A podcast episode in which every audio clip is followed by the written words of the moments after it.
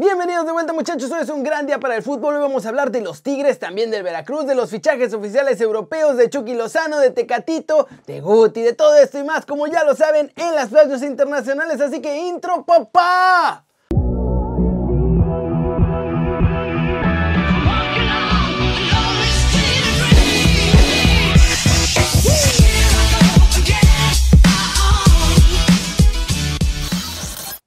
Más, antes de empezar, por favor suscríbanse al canal porque es la única forma que ahora YouTube promueve los videos. Y si ya están suscritos, pues quiten la suscripción y vuelvan a poner para que ya funcionen bien las notificaciones porque antes no estaban jalando normalmente. Y ahora sí, arranquemos el video con la nota OneFootball del día. Los Tigres ya tienen fecha y rival para el Mundial de Clubes, muchachos. El cuadro de Tuca Ferretti debutará en el Mundial de Clubes contra el campeón de Asia. Se trata del Ulsan de Corea del Sur. Quien resulte ganador de este partido jugará contra el campeón de la Libertadores porque Bayern Múnich juega hasta el 8 de febrero contra el ganador del partido entre el catarí Al Dualil y el egipcio Al Ali. Esta vez el cuadro mexicano tiene una ligera ventaja porque no le toca ir en semifinales contra el campeón de las Champions, como había sido en años anteriores. Tigres jugará contra Ulsan el 4 de febrero y si consiguen ganar se enfrentan tres días después al campeón de Conmebol, que puede ser Palmeiras o Santos. La gran final del Mundial de Clubes será el 11 de febrero. ¿Y ahora creen que los Tigres podrán llegar? Ya tienen la ventaja de no tener que jugar contra el Bayern, así que pueden llegar a la final, pero Palmeiras y Santos pues, también llegan bien. Recuerden que si quieren saber todo del Mundial de Clubes pueden bajar la app de OneFootball. Es gratis y el link obvio está aquí abajo. Con eso, nos vamos a la trivia del día que va a ser sobre el Mundial de Clubes. ¿Cuál es el equipo que más veces ha jugado el Mundial de Clubes, muchachos? A. Rayados, B. Real Madrid o C. Oakland City. La respuesta al final del video, así que véanlo completo para saber si acertaron o no. Y siguiente noticia, muchachos. Veracruz vuelve oficialmente a la Liga de Expansión, pero oficialmente no vuelve a la Liga de Expansión. Y, no, muchachos, no me equivoqué, lo que pasa es que ya se armó la novela del mes en la liga de todos nosotros. El nuevo club del Veracruz y sus tiburones rojos lanzaron un comunicado oficial anunciando con bombo y platillo que regresan al fútbol mexicano en la Liga de Expansión, pero también la Liga MX mandó un comunicado oficial en el que dicen que no va el Veracruz a la Liga de Expansión y que de hecho no tiene ninguna solicitud de incursión de ningún club en sus oficinas. Además de confirmar la desafiliación del antiguo Veracruz desde el pasado mes de diciembre. Mientras tanto, los nuevos tiburones rojos dicen que van a comenzar a trabajar desde el mes de mayo y que jugarán como locales en el Pirata Fuente de cara al torneo Apertura 2021 que arranca el próximo verano. Así que por ahora sí van a jugar ahí, pero no van a jugar ahí.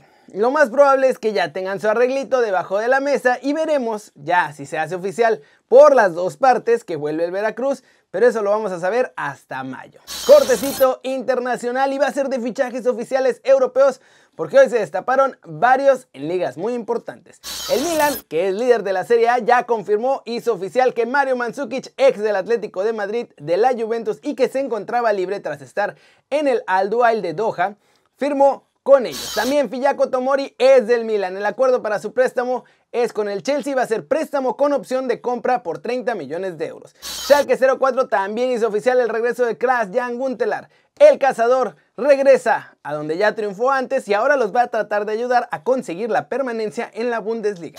Napoli no tendrá fichajes en esta ventana, pero Milik es nuevo jugador del Marsella francés y esto significa que habrá más chances para Chucky todo el año.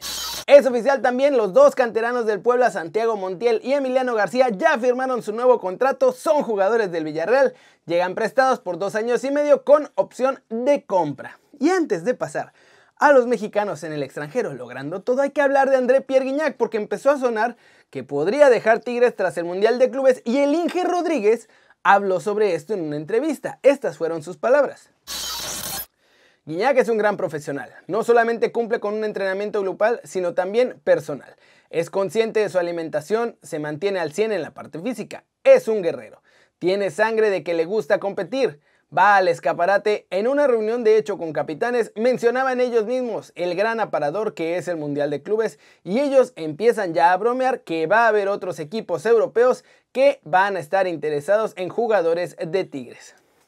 ¿Cómo la ven? Yo creo que es más cosas de broma que después la prensa sacó un poco de proporción. Pero díganme ustedes, ¿creen que ya vimos lo último de Guiñac con el cuadro felino y en la Liga MX? Y ahora sí, vámonos.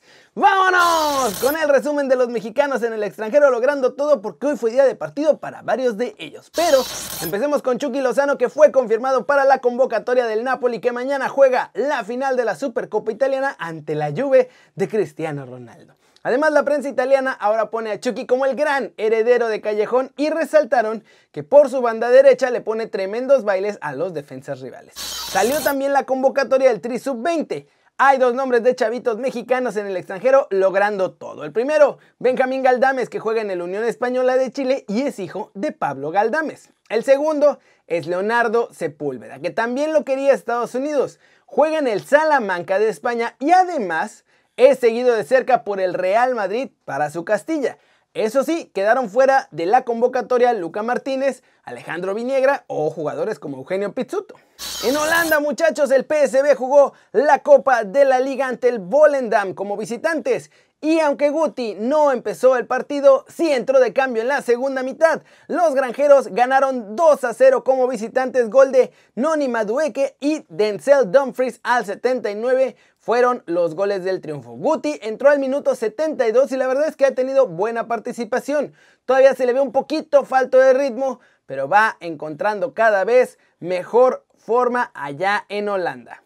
Y el Porto, muchachos, el efecto Tecatito, pero a la inversa. Mal y de malas el Porto que iba ganando 1-0, empezaron ganando al minuto 79. Musa Marega puso el 1-0 y justo después de ese gol Sergio Conceizao decidió sacar tanto a Marega como a Tecatito para tratar de amarrar el triunfo y todo le salió mal porque el Sporting de Lisboa en 8 minutos muchachos le dio la vuelta al partido. Giovanni Cabral al 86 empató las cosas y después al minuto 94 el mismo Giovanni Cabral hizo el 2 a 1 en favor del Sporting de Lisboa. Con este resultado, el Porto queda eliminado de la Copa. El efecto Tecatito funcionó al revés, lo sacaron y perdieron los Dragones.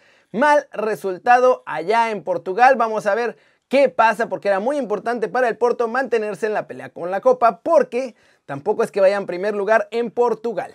Y así están las cosas con nuestros chavos. Ahora la pregunta del día pues, va a tener que ser por la selección porque Guti jugó poco y el efecto Tecatito estuvo bastante feo. ¿Creen que Galdames o Sepúlveda merecen estar más en el mini-tri que jugadores como Viniegra, como Pizzuto o otros que han tenido mejor participación y que casi no han sonado? Díganme aquí abajo. Las News, el nuevo seleccionador de Colombia, Reinaldo Rueda, ya dio su conferencia de prensa y dice que quiere un gran equipo y lo importante es cumplir con las expectativas de los aficionados que significa esencialmente clasificar al Mundial de Qatar 2022. Pep Guardiola compareció ante los medios de comunicación también y el entrenador del Manchester City confirmó que Kun Agüero sigue en aislamiento, no va a poder contar con él ni con Aymeric Laporte para el partido de este miércoles ante Aston Villa.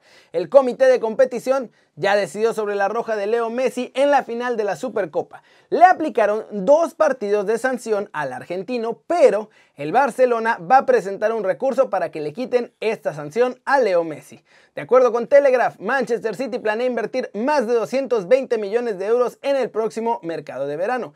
Entre los objetivos para reforzar el ataque se incluye a Romelu Lukaku, que actualmente está en el Inter.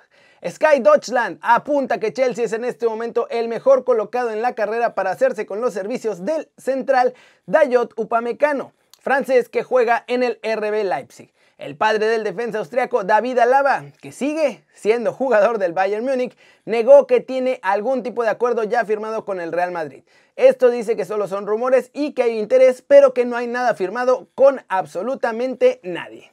En la Premier League, West Ham consiguió un triunfo importante, 2 a 1 sobre el West Brom. Jarrod Bowen al 46 y Mijael Antonio al 66 pusieron los goles del triunfo. Mateus Pereira al 51 hizo el tanto del descuento. Y mientras grabo este video, Leicester City le está poniendo un tremendo baile al Chelsea. Aunque en el marcador por ahora están 2 a 0. Un golazo de James Madison marcó el segundo tanto y el primero fue de Wilfred Ndidi.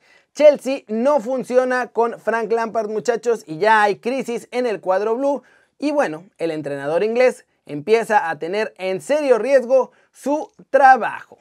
Y vamos a terminar el video de hoy con la respuesta de la trivia del día.